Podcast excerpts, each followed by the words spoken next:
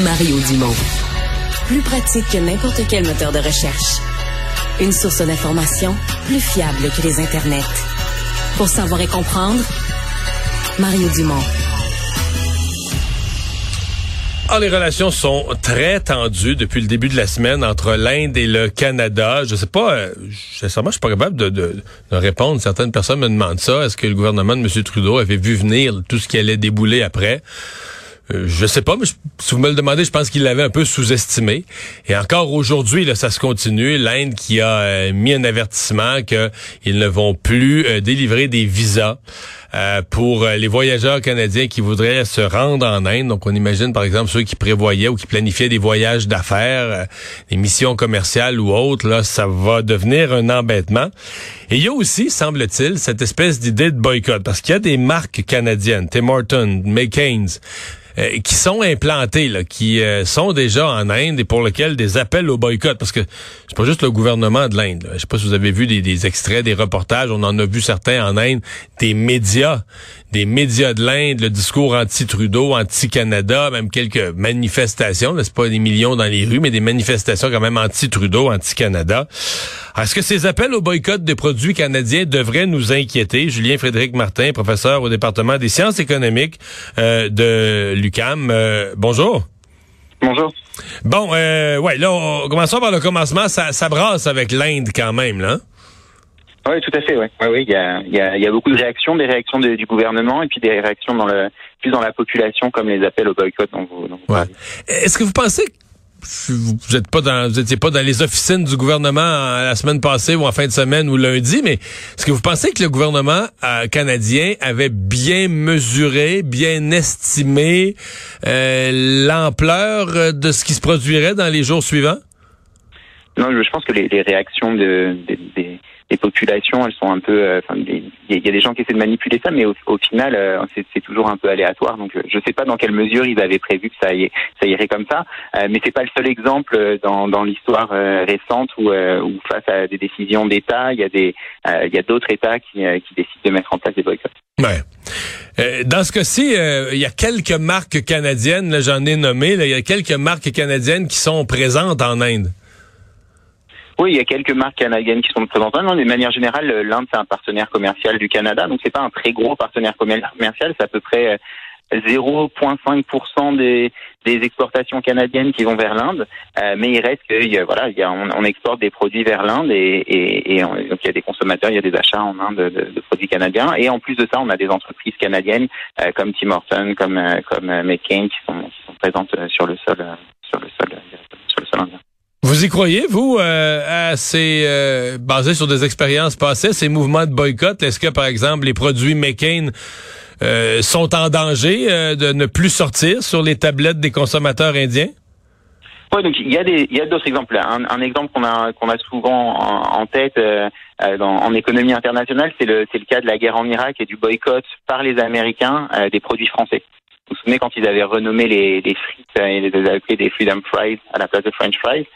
Il y a d'autres types de boycotts. Il y a le boycott euh, des produits danois à la suite des caricatures euh, en, en 2004-2005. Il y a des, des pays à forte majorité musulmane qui avaient, qui avaient appelé un boycott de, des produits danois. Et donc il y avait donc il y a, il y a plusieurs cas euh, dans l'histoire récente. Et effectivement, on trouve que quand il y a ces appels au boycott, il y a une baisse euh, de, de, des exportations et des ventes de, du pays visé dans, dans les pays qui mettent en place le boycott. Donc oui, donc, il, y donc il y a un effet. Des ventes. Il y a un hmm. effet. L'effet n'est pas énorme. L'effet est surtout pour les biens de consommation. C'est-à-dire que, vous savez, dans le commerce international, en fait, il y a une grande partie des biens qu'on exporte, c'est des biens intermédiaires. C'est des, c'est du métal. Euh, pour dans, dans le cas de, euh, dans le cas de, des exports de, du Canada vers l'Inde, on exporte beaucoup de charbon. Donc ça, il y a, ça va pas vraiment être touché. On s'attend pas à ce que ce soit touché. Par contre, tous les biens de consommation qui se retrouvent sur les tablettes dans les rayons, euh, eux, ils peuvent être touchés et être un petit peu impactés par, par ces boycotts. Est-ce que c'est euh, est-ce que ça tient dans la dans la durée, dans le temps? Parce que parfois le boycott là, bon euh, si tu l'as écouté aux nouvelles la veille, tu arrives devant une tablette, t'achètes plus les frites McCain, mais le mois suivant, trois mois après, un an après, il y a d'autres dans l'actualité d'autres nouvelles ont remplacé celle-là. Est-ce que c'est quelque chose qui perdure dans le temps?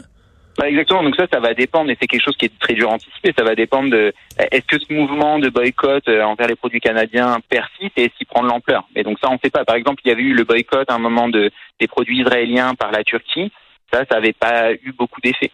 Euh, en revanche, un, bah, quelques années plus tard, il y avait eu le boycott euh, par la, la, Chine et les populations chinoises de, euh, des produits japonais. Et là, il semble que, que, que ça y ait un peu plus d'impact et ce soit, ça duré, ce soit resté un peu plus longtemps. Donc, ça va vraiment dépendre. Est-ce que ce boycott prend? Est-ce que l'Inde c'est un grand pays, donc on peut aller voir dans une ville ou dans un endroit et trouver des gens qui font le boycott. Mais est-ce que le boycott se répand et est-ce qu'il est, est qu'il persiste pendant plusieurs semaines, plusieurs mois? Euh, ça, il n'y a aucune aucune manière de, de, de, le savoir. Si jamais c'était le cas, si jamais ça, la crise euh, s'entérinait, s'étendait, euh, là effectivement, on pourrait avoir pour quelques joueurs, quelques acteurs euh, canadiens ciblés, euh, des effets des effets forts. Mais au niveau de l'économie canadienne en général, ça ne va pas changer fondamentalement les choses. Ouais, non, je comprends que c'est pas c'est rien pour euh, basculer l'économie canadienne. Il reste qu'aujourd'hui l'Inde puis moi ça m'a pris quand même par surprise parce qu'une grosse mesure de dire que tu n'admettras plus les visas aux voyageurs d'un autre pays, en tout cas que tu suspends l'émission des des visas pour les voyageurs d'un autre pays. Là, on peut avoir des gens, par exemple des gens qui qui, qui avaient un voyage d'affaires prévu ou une mission commerciale pour aller présenter des produits en Inde ou aller signer des contrats il doit quand même y avoir dans le monde économique des gens qui euh, qui, qui, qui sursautent, là, qui se disent voyons, il me semble que tout allait bien, tout allait bien avec l'Inde, puis là, euh, on a on a un problème.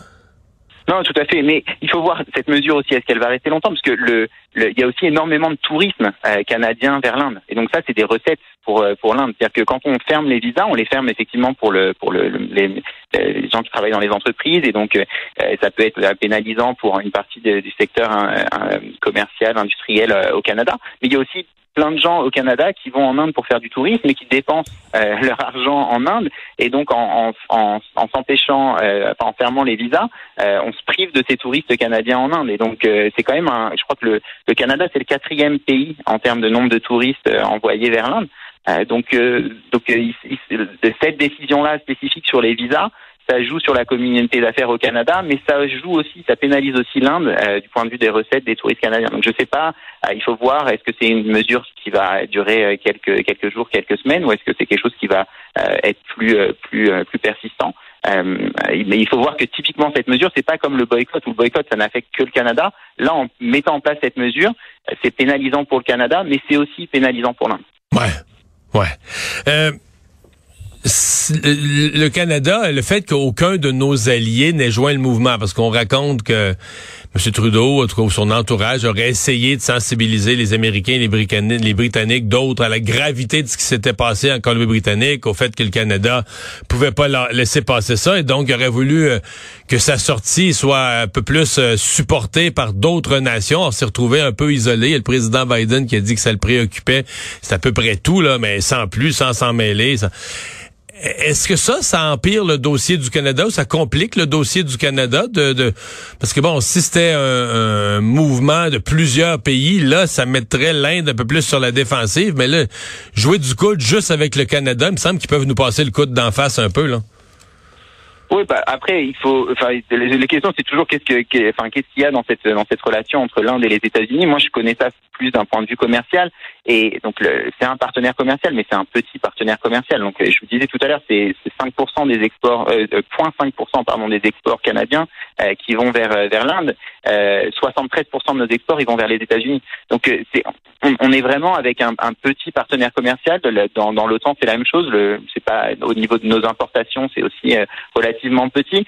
Donc ces tensions, elles, elles, donc il y, a, des manifestations, on en discute, on en parle au Canada, en Inde, mais, mais, mais ça va pas fragiliser ni l'économie indienne ni l'économie canadienne fondamentalement. Je pense que euh, si jamais il y a plus de preuves sur euh, sur euh, sur ce qui a été avancé par par le gouvernement Trudeau, là les l'Angleterre et les États-Unis et d'autres pays viendront à se positionner, l'Australie pareil, mais mais mais pour l'instant ils n'ont pas intérêt à se positionner parce que pour le coup pour eux les liens avec l'Inde sont un peu plus importants que, mmh. que que ça ne l'est pour le Canada.